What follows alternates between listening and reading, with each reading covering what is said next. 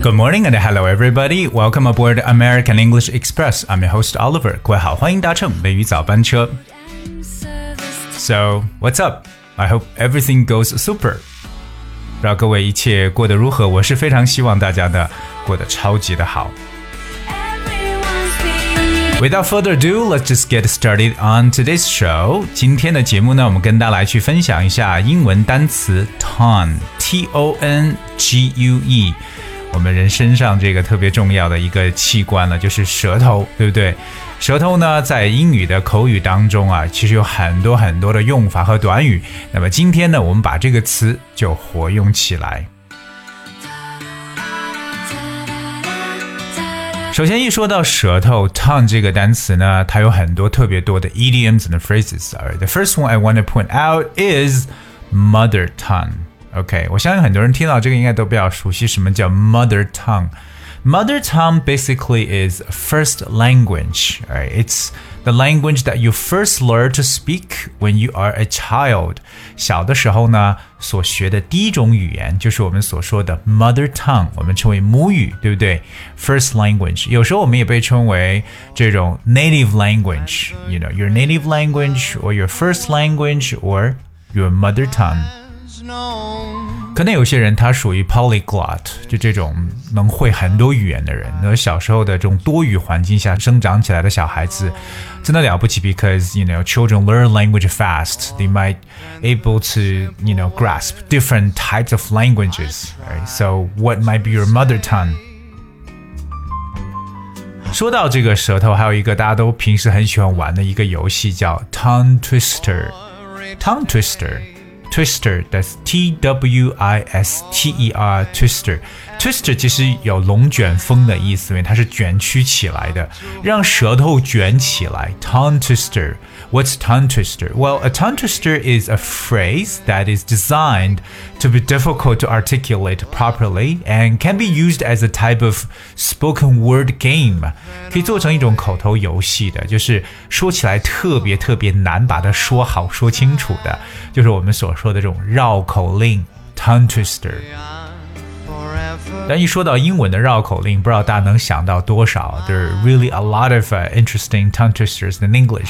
那如果你有一些一些特别好玩的英语绕口令的话呢，不妨留言给我们，我们看一下到底是什么样的 tongue twisters。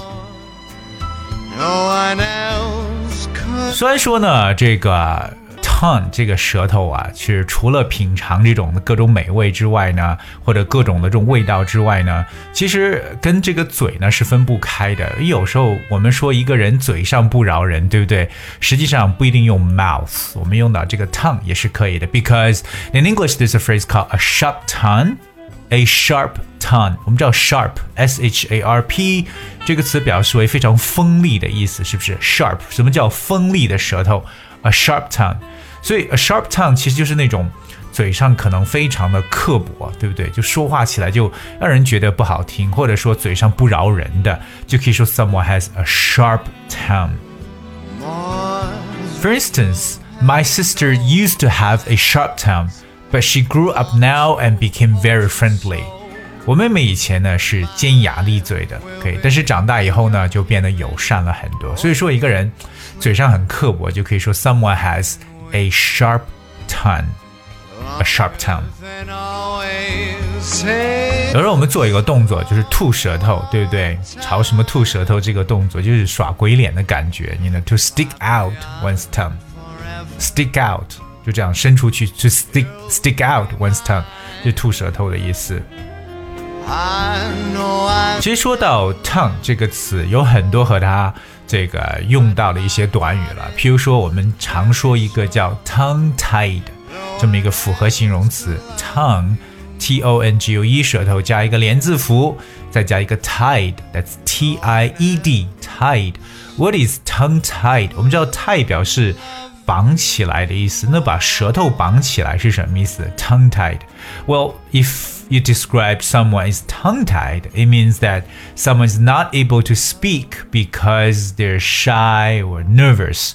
所以它可以表示因为害羞啊或者紧张而表现出来的一种啊，就是这种张口结舌的或说不出话来的这么一种感觉，就可以叫 tongue-tied。所以就是说，可能因为害羞或者尴尬而说不出话来，这个时候就像舌头被打结了一样，tongue-tied。 我们还有一个和它非常相似的一个在英语口语中的表述，我们把一个动物用出来，就是 cat。because we often say, "Hey, has cat got your tongue?" Has cat got your tongue？它表面意思是，哎，猫把你的舌头拿走了吗？实际上就表示你怎么不说话了？Speechless are you? You're speechless are you? Has cat got your tongue? OK，所以说这是可能自己觉得有理由，对不对？那说到对方无理跟你去争辩的时候，对方不说话，就可以讲，Hey, has cat got your tongue?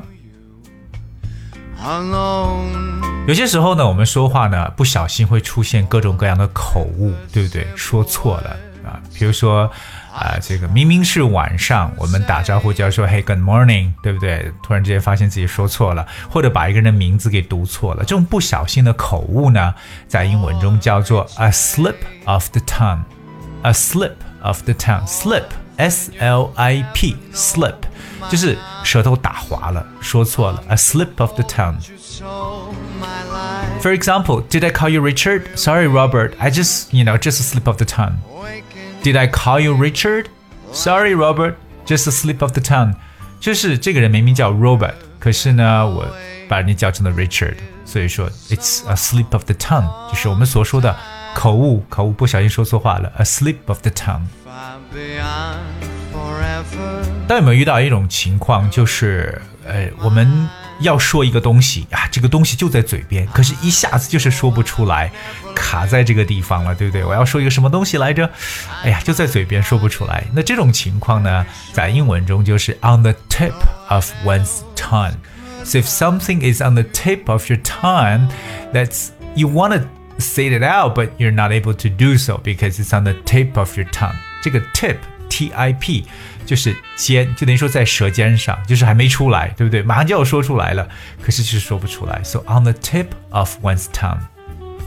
我觉得这种情况其实经常见到，可能回想到一个什么东西的时候，哎，那叫什么名字？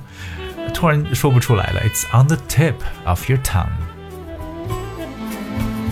下面这个也很有意思，看大家能不能把它去误解，叫 to bite one's tongue。Bite one's tongue，就是咬了舌头啊，这个真的很惨。大家可能有时候吃饭的时候突然把自己舌头咬了，对不对？大家都在开玩笑，是不是这段时间没有肉吃啊？把舌头咬了之后，还可能出现这种溃疡的这种情况，所以觉得啊，真的是自己受罪啊。To bite one's tongue，可是它除了表示为咬自己的舌头之外，它可以常常来表示为一些东西呢，你强忍着，你不要把它说出来，就是咬住舌头。To bite one's tongue，OK，留就是真的是忍住不说的意思。比如说，哎，我真的想求他留下来，但是我却忍着没有说出口。I really wanted to beg him to stay, but I bit my tongue。我们知道 bite 这个词的过去式呢是 bit，b-i-t，so bite one's tongue，它不光只是表示真的咬到舌头，而表示强忍着不说什么东西。其实跟它有一个很相应的一个说法，叫 to hold one's tongue，也是可以的。就如果你不想说 bite one's tongue，完全可以使用这个 hold。 hold one's tongue。比如说，我想告诉她真相，可是我却忍住了没说。I wanted to tell her the truth, but I held my tongue. I wanted to tell her the truth, but I held my tongue. 我们叫 hold，它的过去式是 held，so held one's tongue 就是忍住了没有说出去。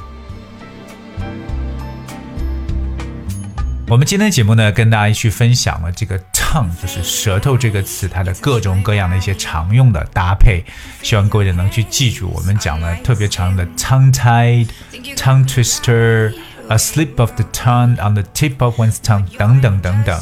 所以你会发现，即使一个很简单的名词，可能在口语当中真的有非常丰富的一些表现。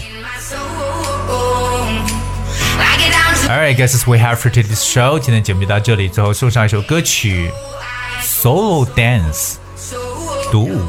Hope you guys will enjoy and thank you so much for tuning today. I will see you tomorrow.